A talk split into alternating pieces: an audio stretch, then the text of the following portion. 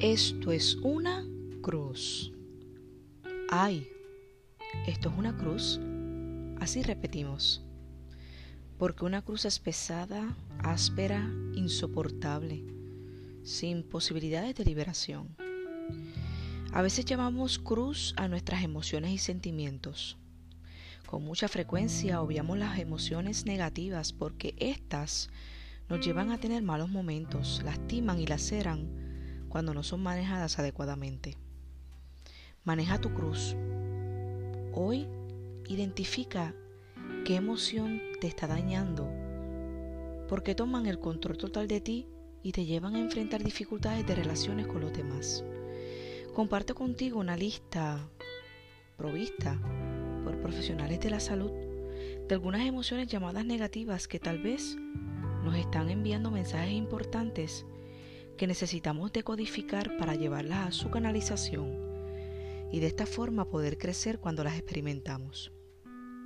La tristeza nos obliga a conectarnos con nuestro interior y nos ayuda a asimilar pérdidas y cambios. Nos impulsa a reorganizarnos. La decepción nos ayuda a romper idealizaciones y a ver la realidad de manera más objetiva.